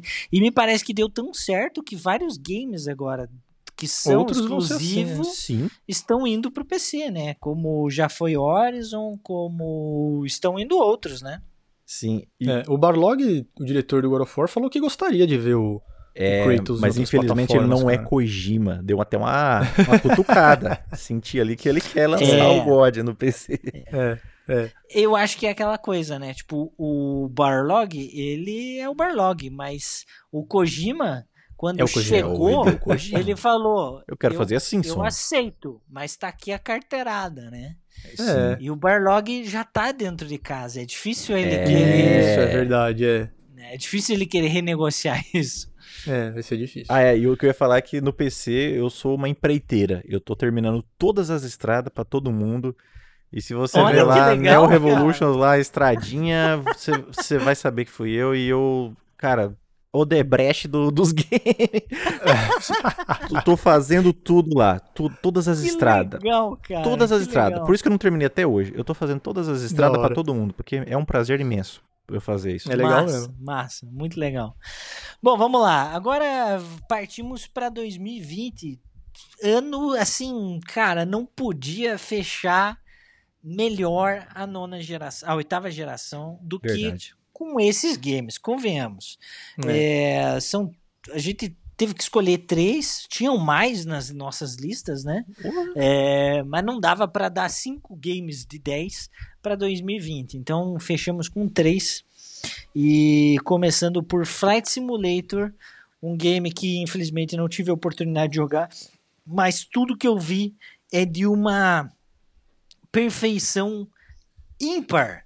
E o que é incrível também por conta do potencial de hardware que nós temos de hoje, daqui para de 2020 para frente. Então assim, inclusive o que a gente já conversou em outro programa, os nossos consoles não estão preparados para Flight Simulator. Quem joga no PC já tem condições, mas quem joga no console, você está jogando metade do que Flight Simulator pode te entregar. André, é contigo. Nossa, uhum. esse é o jogo pensado à frente do tempo, como a gente já falou no podcast lá dos jogos que fritam, do, e do, também no do, do, próprio Flight Simulator, é um jogo à frente especial, do, é. do, tempo, ele é sem precedentes. Ele foi pensado à, à, frente de 2020, ele, ele quer fazer tudo que ele pode fazer e mais um pouco, e ele faz. É extraordinário, é um planeta Terra inteiro, com todos os aeroportos do mundo, e um várias um. naves, um por um. Planeta Terra um por um. Não é miguezado, não, não é decur, não. É, é um por um real. É. E com tecnologia, tecnologias revolucionárias de clima, de renderização de cenário. O jogo, ele é o verdadeiro next gen. Ele é o jogo mais next gen que nós temos. E ele não tinha nem a nova geração lançada quando ele saiu, só para PC. E até o PC sofre para rodar esse jogo, pra você ver como ele é à frente do tempo. E ele, ele é esse mesclado aí de. Ele é um jogo, ele é um simulador, ele é tudo ao mesmo tempo. É, é sem precedentes, cara. É um jogo fantástico, sabe? Só, só sentindo mesmo. Não, e acima de tudo, é um jogo divertido, né, Bastante. cara? Porque eu tive experiências com outros flight simulators e sempre foram super frustrantes, cara. Tipo, não conseguia levantar o avião, Concordo. não conseguia manter no ar, não conseguia fazer nada, cara. Esse Assim, não, não sou o maior especialista em Flight Simulator, joguei alguns outros, mas esse me parece que os caras falaram: não, peraí, vamos atender todos os públicos, desde o cara que quer pilotar com o manche, que tem né, o setup em casa, e vamos também atender o cara que quer jogar no controlinho, só pra ver sua casa. um uhum. lugar. Isso, pra ver sua casa, pra dar uma volta ali na, no pão de açúcar, né? É. Pô, velho, você, você pega o avião, você larga do céu já, você fala, eu quero visitar isso. a grande barreira de corais. Sensacional digita, isso. Né? Você pô, clica lá, vum, já tá no ar, você escolhe seu avião e já tá no ar, ah. velho. E puta, velho, foto, vi, o jogo é perfeito. O meu computador, ele não roda no talo igual no do, do André. Mas mesmo assim, já é, é divertido. O jogo tem que ser divertido e Flight Simulator é da hora demais, bem feito demais. E infelizmente não é todo mundo que pode jogar porque ele é pesado Exato, demais também. Só PC. É. E outro jogo que saiu no meio da pandemia, você vê, a gente tá preso Foi em casa meio, e você é. podia viajar o mundo, né? Então, pra todos os lugares. Não, incrível. Mais um, né? Incrível. É sensacional. Eu acho que a grande sacada deles foi isso mesmo. É, não atender só o público da aviação, porque o, o, aviador, quando brincava, usava né, o, o, Flight Simulator não só como ferramenta de treinamento, porque isso sempre foi utilizado desde a década de 90, é, não só atender essa, essa gama aí de, de, de, usuários, como também aquele que é entusiasta da aviação, mas não tem condições, porque, cara, é caro, um curso de, de pilotagem é caro, meu, caro mesmo. Você paga por hora. Então, é, você aí. paga por hora voada. Então, é realmente um investimento muito alto para nós aqui brasileiros. É, é assim, é para poucos, literalmente. Então, é, efetivamente, ele vem e traz algo não só para esse também aviador entusiasta, como para o jogador normal. Como disse o Duan, o casual, né? A, a, a, exato, casual. A opção de você, tipo, digitar lá, eu quero estar na barreira de corais, e você largar com o avião dali, cara, é incrível. Isso realmente não tinha nos anteriores. É, não sei dizer do, do anterior, exatamente anterior, que foi, se não me engano, o último foi 2004. É, pô, acho que é, acho que 2004 foi o último. Então. Ele é bem acessível, né? É, é, ele é democrático, né? Isso é muito e bom. querendo e, e, além dessa democracia que ele, ele acaba alcançando a todos, o fato de ele ser absolutamente next gen é, sendo é. lançado na oitava geração. Isso faz com que ele esteja na nossa lista. Então, um game que foi lançado em 2020 na oitava geração, porém ele é absolutamente next gen. É isso que faz de Flight Simulator estar na nossa lista de, dos 10 melhores. E vamos agora para o penúltimo. Nada mais, nada menos que Ghost of Tsushima. E ele, eu arrisco dizer que ele está aqui porque ele traz a ambientação de um Japão feudal mais perfeita é, já apresentada. Sekiro, chupa. É, além, chupa mesmo, chupa além forte. disso, além disso, um combate de espadas que a, nas primeiras horas de gameplay você vai se enganar e achar que é mais do mesmo.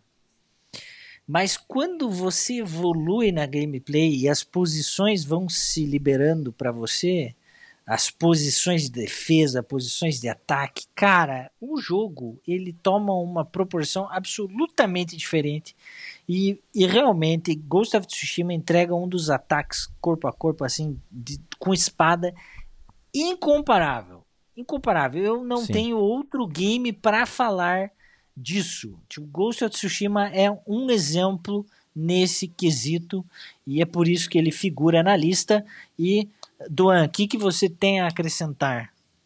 Cara, eu, é o jogo para ser copiado, quer fazer combate corpo a corpo, pode ser com espada, pode ser com machado, pode ser com mão nua.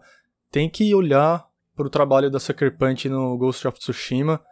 Eu fiquei meio, meio com o pé atrás por causa da, dos outros jogos da produtora, né? O Infamous eu não, não gosto muito. Aí eu sabia que ia ter a parte lá do se você quer ser bonzinho, se quiser malzinho.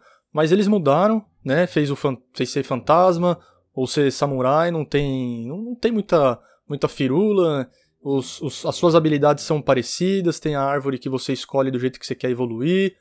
E cara, o jogo tá bonito, o jogo tá bem feito.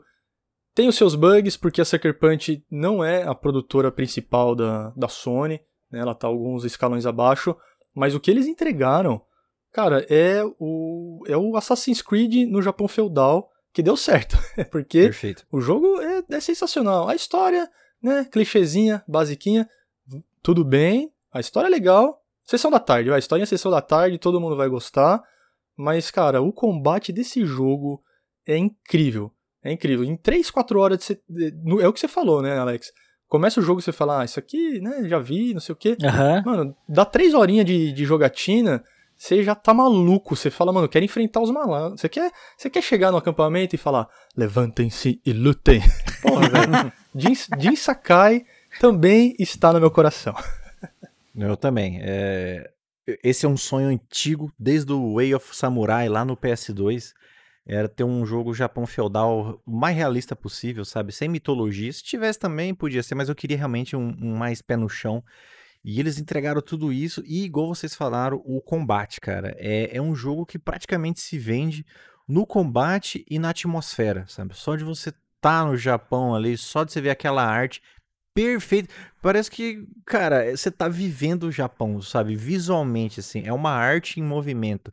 E esse combate, cara, é a nova escola aí pro combate com arma branca que já fizeram o Assassin's Creed tem que beber dessa fonte aí, porque deixaria a série assim num nível brutal, sabe? Quase que difícil de pegar. Mas o Tsushima é isso que o Don falou. Ele é o Assassin's Creed que deu certo, que, que a gente tanto quis, que era no Japão. E, essa dinâmica de poder ser o, né, o shinobi, ser o fantasma ou ser o samurai, é, é tá na mão do player. Você escolhe se você vai ser super 100% honrado, ou você vai começar a mexer na malandragem, sabe?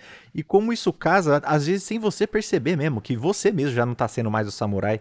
E a história também vira junto com isso, sabe? Com o gameplay, é. você fala, não vou ser samurai também mais não, eu vou ser o fantasma. E, olha, cara, é, é, é extraordinário, sabe? O Jin Sakai esse gameplay, só esse combate, um negócio já se vende. E é do começo ao fim, tá? Igual o Alex falou, você acha que no começo vai ser puxar ali o, o quadrado o jogo inteiro, mas não, cara. Cada postura para cada inimigo e para cada novo aparato shinobi lá que você vai ganhando, até o, sabe, mais da metade do jogo você ainda tá ganhando mecânica de combate novo. Tá. Sabe? Olha, Sim, você termina o game Incrível. ganhando mecânica, é incrível. ganha mecânica de combate novo até o final. No trecho final você tá evoluindo ele ainda, cara. Tá. E olha, cara, eu agora que eu tô com o PS5, eu vou fazer um new game mais com certeza e jogar essa, essa obra-prima de novo. Aí foi uma, uma belíssima surpresa aí pra encerrar a geração. É isso aí. E não temos números ainda de vendas de, de Ghost of Tsushima, mas a nota crítica dele é de 8.8. É relativamente baixa comparado com os anteriores, mas convenhamos, também Ghost of Tsushima é, teve um orçamento limitado, uma equipe limitada, uma equipe reduzida mesmo. Ah, e foi um Então, segundo assim- projeto, né? Vocês viram isso? A Sucker Punch é, tava fazendo outro é. game. Aí Aham. cancelaram Foi, e foram pro Tsushima. E partiram pro Exato. Samurai. Exato. Então, assim, considerando tudo. é, cara, eles não tem como comparar com Red Dead Redemption, entende? Que foi desenvolvido em oito anos. Ah, um orçamento Ubisoft na casa, na casa do bilhão, né? Então, cara, é, só, só podemos tirar o chapéu para Sucker Punch. Sim. É, talvez o áudio não esteja muito legal, tá chovendo tremendamente aqui com muitos trovões. Peço desculpas, começou tá durante bom. a, a gravação, mas é isso. Sucker Punch, cara, conquistaram nosso coração com esse jogo, cara. É uma carta de Mas- amor ao Japão feudal mesmo. Eles entendem Totalmente. esse ambiente e essa cultura. E é um prazer de ver. Você vê que o jogo realmente foi feito com carinho. É. Aliás, é, críticos japoneses. é, qual é a revista? Qual É é, Famitsu, a revista? não é? Doan? A Famitsu. Famitsu. Cara, a Famitsu é a primeira vez que um game americano É. ganha nota máxima na Famitsu, não é isso? Sim, foi. E até um developer Então- japonês falou que, puxa, tô envergonhado porque esse é o jogo que nós, né, orientais, devíamos ter feito, né? Eu não, Exatamente. eu não sei quem falou, mas você encontra essa, essa, essa cotação É. aí. Um, um developer japonês falou, nossa, um jogo Exatamente. desse e foi um ocidental que fez, né? E o incrível é isso, os, os, os críticos especializados orientais, o, o quanto eles elogiaram e as maiores notas vêm deles. Isso é bacana Olha porque mostra o quanto eles foram assim é, Fiéis. esmerosos, né? super perfeccionista, detalhista no que englobava a cultura, a arquitetura, o ambiente japonês. Então, cara, Sucker Punch só posso dar nota 10 pra eles pelo Sim. que eles fizeram com o pouco orçamento que tiveram. Sets de armadura maravilhosos. Era difícil escolher Nossa, qual demais. jogar, sabe? Lindos. E só atualizando os números aqui, eu achei, ó, vendeu 5 milhões de cópias, ele foi lançado em julho Muito bom. desse ano, né? Olha só. E no mesmo, é, no mesmo período de tempo, quatro meses, Horizon Zero Dawn, os quatro primeiros meses, né? O Horizon vendeu 3,4 milhões de cópias. Hum. E o todo poderoso The Last of Us 2, 4 milhões. Uma, um milhão a menos Caraca. que Ghost of Tsushima. Então tem que tirar o, cha- o chapéu pra Sucker Punch. Incrível. Olha E só, pra cara. Sony também, né, cara? Foi o exclusivo que mais vendeu rápido, Foi o né? exclusivo que mais Na vendeu. história da PlayStation. Foi incrível. Isso. Incrível, incrível, cara. É, bom, agora vamos para o último, já que estamos falando dele, né? The Last of Bora. Us figura aqui no topo da lista, o último lançamento 2020. Game que, olha, não temos o que dizer. É realmente 10 barra 10. Para mim, 9,5. Pra mim também? Para o Duan 9,5, né? Já tivemos um especial sobre, sobre The Last of Isso. Us. Se você quiser saber, assim, com detalhes Segundo o programa, que né? pensamos sobre ele, volte duas casas, você tem ali um programa especial sobre The Last of Us. Mas o que eu tenho a dizer, já falamos dele também no programa passado, o que eu tenho a dizer Sempre é falamos que, dele, né? cara, The Last of Us é realmente um divisor de águas no que diz respeito à contação de histórias, a storytelling, a como envolver você, jogador, nos sentimentos que nem mesmo você desejaria estar sentindo. Eles fazem isso e fazem com maestria, sem falar em questão gráfica, beleza, é, nada. Olha, tudo isso é excelente, mas para mim o, o forte dele é essa questão do enredo e do envolvimento que você tem com o game que é incômodo. Apesar de excelente, ele é incômodo. Ele não é extremamente divertido. Não, ele é extremamente questionador e ele tá todo o tempo te dando murros na boca do estômago enquanto você joga. Cara, é, antes de falar do The Last 2, que eu serei breve porque já falamos e sempre falamos dele, eu quero dar um, uma atenção à lista, né? Tirando o Horizon e o Death Stranding que já saíram para PC, então não são mais exclusivos, 10 jogos, 5 são PS4, velho. Então, é, sente e chora, velho, sente e chora. Jogo, jogo grande, jogo que vem de console, é, é Sony, velho, não tem conversa. E o The Last of Us 2 é isso, cara. É o jogo para você comprar o Play, o Play 4 ou até o Play 5. Espera um pouco, não comprou o Play 4? Segura, não compre agora. Hum. Guarda um pouco seu dinheiro, compra o 5 e já joga na próxima geração, porque vale muito a pena. É o que o Alex falou. É, é, é a contação de história, como tem que ser feita num jogo. Ele é divertido à sua maneira, né? Ele não diverte igual o Spider-Man, igual o Uncharted 4, por exemplo. Não vai. Não, por mais que a história do Red Dead 2 seja uma história de drama, ele é muito mais divertido na questão de você de ser alegre, né? Um jogo contente, um jogo feliz. The Last 2 não, cara. The Last 2 é, é emoção humana, a flor da pele, qualquer faísquinha explode. É isso é o jogo, velho. É um coquetel molotov, mano. É. E os, os caras estão jogando na cara a todo momento esse coquetel molotov. Jogo sensacional. Neil Drunkman, as melhores decisões de roteiro que eu já vi na minha vida. Sem mimimi. Com o, o mínimo de fanservice possível. Não foi o jogo pro cara falar, nossa, ai, fanservice. Não, velho. É, é, a escola George né? Martin. É, é, a escola George Martin, sem medo de matar a galera. Exato. E é isso é, que isso a gente mesmo. gosta, velho. Olha, o The Last 2, eh, eu já falei aqui, vou sempre repetir enquanto eu estiver nesse podcast e quanto ele for, né? O melhor jogo que eu já joguei na minha vida, é The Last of Us Part 2. Porque eu acho que ele é a culminação, assim, de, de toda a indústria dos games até hoje, sabe? É, é, é a potência dos games numa forma de jogo, sabe? Porque ele consegue unir tudo que todas as mídias fazem numa coisa só, sabe? Ele tem a narrativa, uh, o roteiro, os personagens, ele sabe, de livro, de, de cinema num jogo e você pode né, viver e jogar tudo isso. É, eu acho que é o jogo, sabe, mais perfeito assim para a vida adulta que pode ter, sabe? Eu acho que uhum. só com experiência de vida mesmo para você poder curtir esse jogo na sua plenitude. Eu acho que uma galera mais nova aí deve ser mais difícil compreender Falou tudo, tudo que acontece nesse jogo, sabe? É um jogo que precisa de maturidade para se entender. Talvez é isso que, que atrapalhou Porque ele é um jogo maduro, né, velho? É, ele é um jogo que vai te dar o ser humano nu e cru. E se você é incapaz de, de ver que o ser humano é aquilo ali, cara, e, e de ser incapaz de ter empatia, você jamais vai curtir The Last of Us Part 2.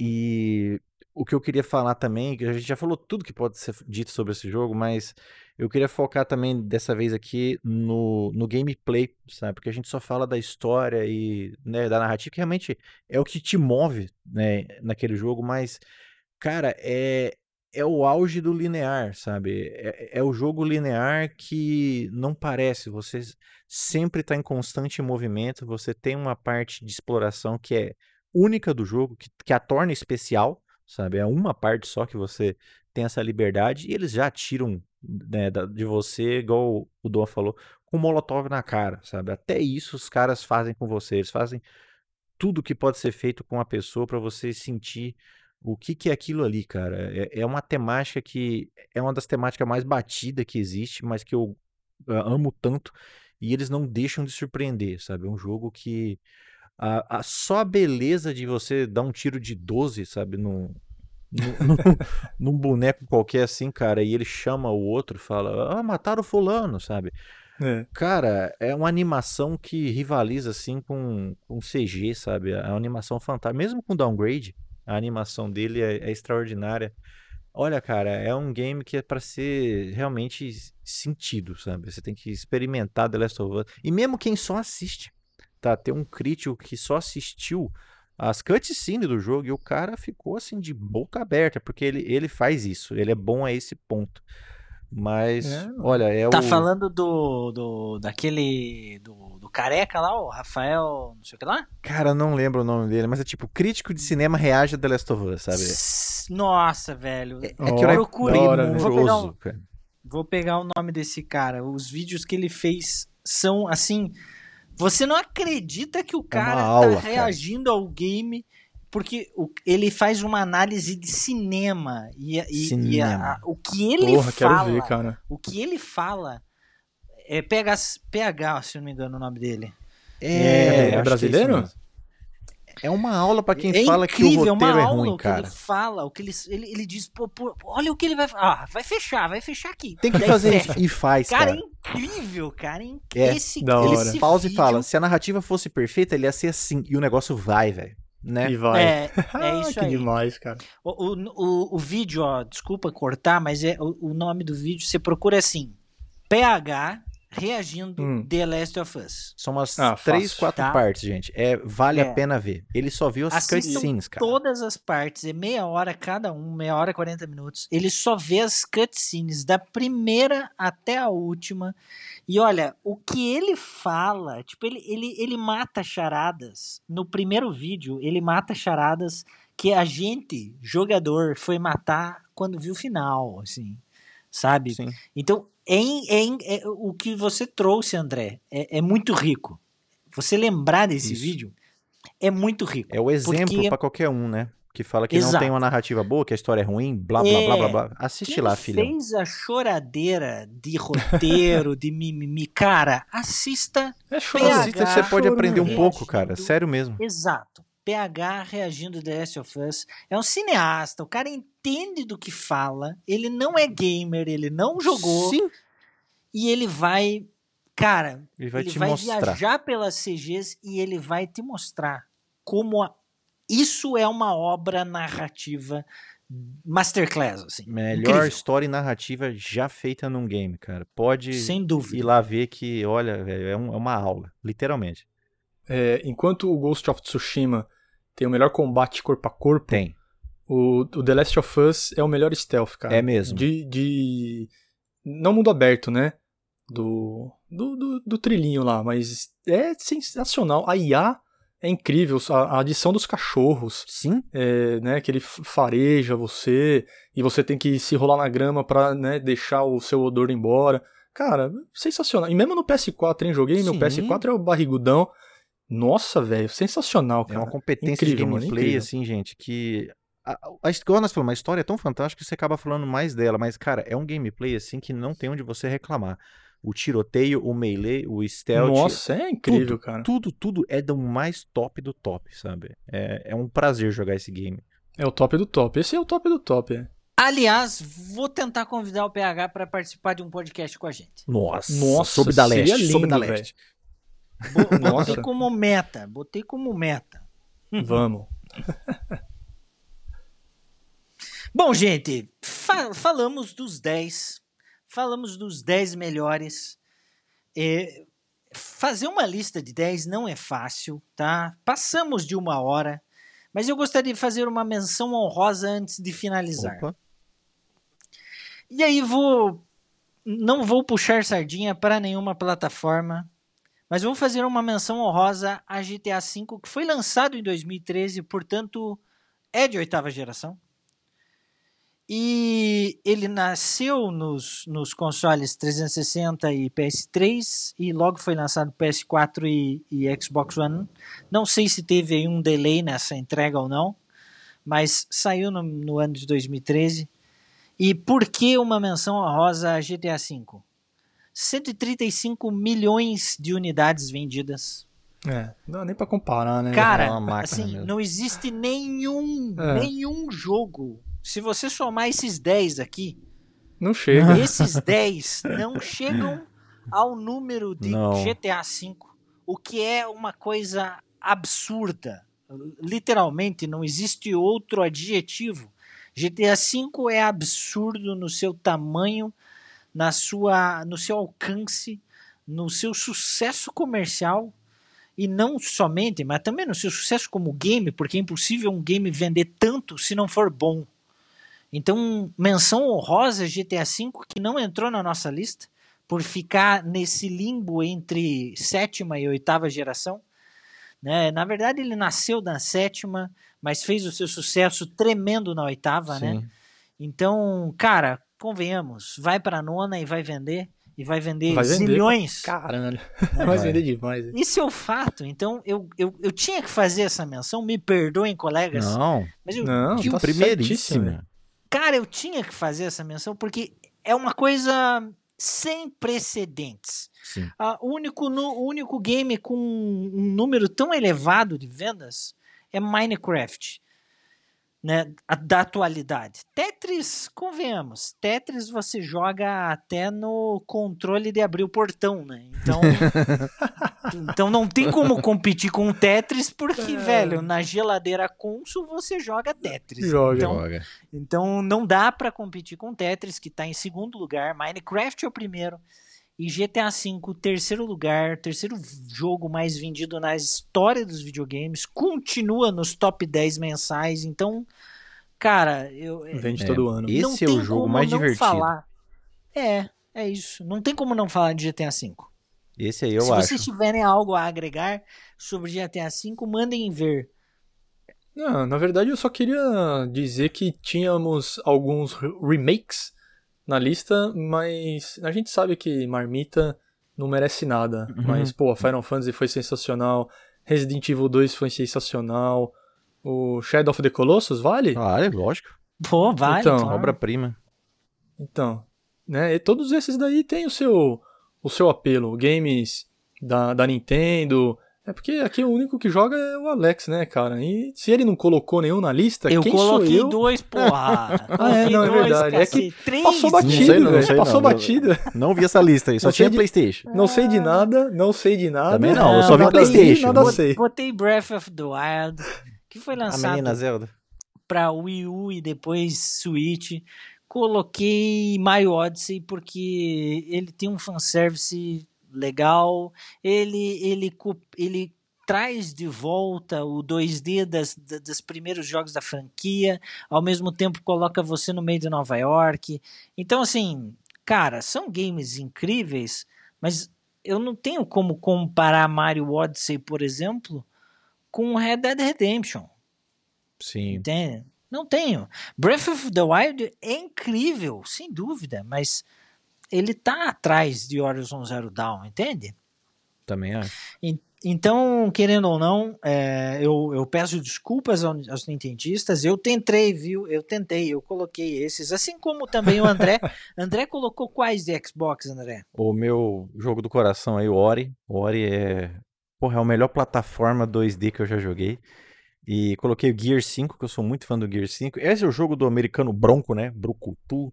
Coloquei Gears também e coloquei Forza Horizon 4. É, o Forza eu até esqueci, infelizmente, mas Forza Horizon 4 é o game de corrida dessa geração. Muito bem lembrado do An. E eu, eu acho que é isso, né, que eu coloquei do Xbox. E o Flight Simulator, né? Foi, Flight foi Simulator é, é Flight Simulator, maravilhoso. É. Uhum. É, então, assim, tentamos, tentamos ser democráticos, mas eram três votos para figurar na lista. E aí, infelizmente, os meus votos de Nintendo foram vencidos, os votos de Xbox do, do André foram vencidos.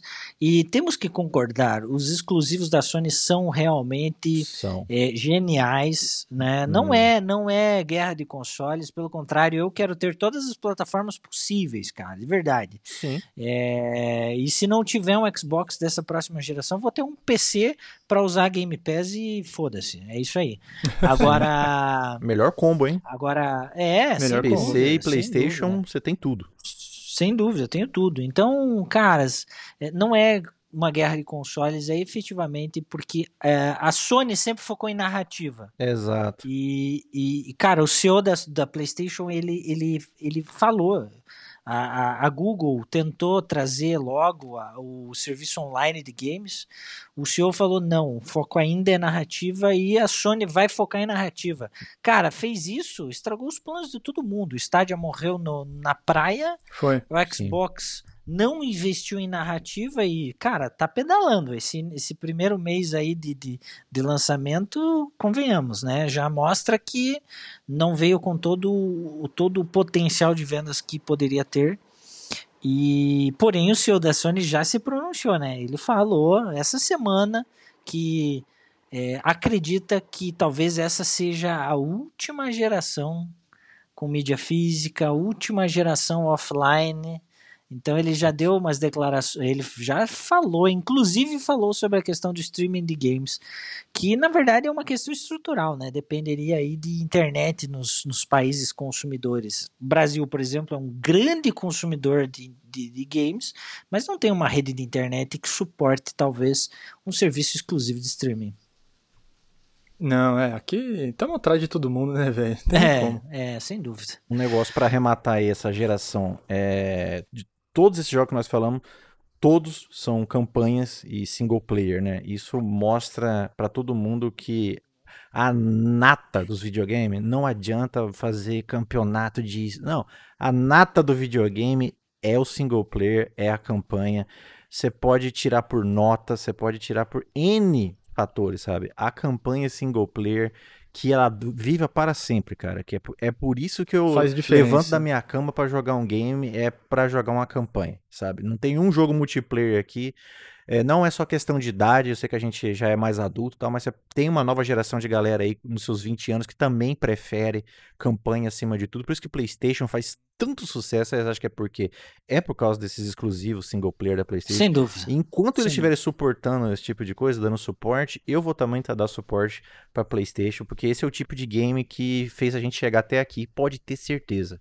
Pode ter certeza. Eu vou continuar comprando e apoiando. E tá aí a força do single player nessa oitava geração de novo, que, na minha opinião, foi ainda melhor do que a sétima. Então, então de parabéns.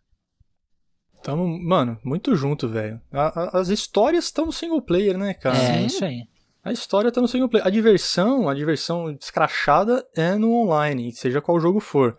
Mas a história que faz você chorar é só no single, não tem como. Mas, tipo, a diversão do Homem-Aranha é mais do que um online, pelo menos para mim. De um GTA também. Exatamente. O GTA é o jogo mais é, divertido exato. que eu já joguei. O offline, não é, não é online, é. não. O offline, exatamente. É. E eu arremato esse, esse argumento com um podcast. Volte duas casas e ouça o nosso top top piores games hum. da, os, né, dos, últimos, dos, dos últimos anos aí. Game as a Service. Cara, é, os seis games que foram citados são campanhas focadas no online. Sim. Os flops, assim, tipo, os fracassos. Anthem, Avengers, Destiny. Eu sei que é, Destiny 2 melhorou Fallout muito, 76, mas. Né? Nossa. Anthem, é, No Man's Sky. Velho, é, é Avengers. Cara, é só fiasco, velho. Só fiasco, literalmente. Sim. Então, Volte para esse programa, ou se é meia hora somente, você vai ver lá como esse argumento de que o offline movimenta a indústria dos games. Sim. Com isso, fechamos. Muito obrigado para você que ouviu. Favorite esse nosso programa, nosso canal no seu player. Se você chegou aqui a última é, nesse programa, não ouviu os anteriores, ouça todos porque é super informativo. Siga-nos nas redes sociais é, insightgames.ok no Instagram, Uva The Game no Instagram e André Underline Revolution também lá no Instagram. E lembrando, lembrando, dia 10 teremos nossa live do Game of the Year 2020. Um abraço a todos. Um abraço a todos. Obrigado se você chegou até aqui. Fala pra gente aí quais foram os seus games da geração. Vai no perfil de cada um, escreve aí. Olha, um prazer esse podcast aqui. Esse episódio foi sensacional. E espero que vocês compartilhem das nossas ideias aí. E valeu, Alex, e valeu, Doan. Vai lá. Pô, velho, dia 10 tá chegando, tô ansioso. Primeira live, né, do, do, pod, do podcast Passo Controle no canal do nosso amigo André Revolution.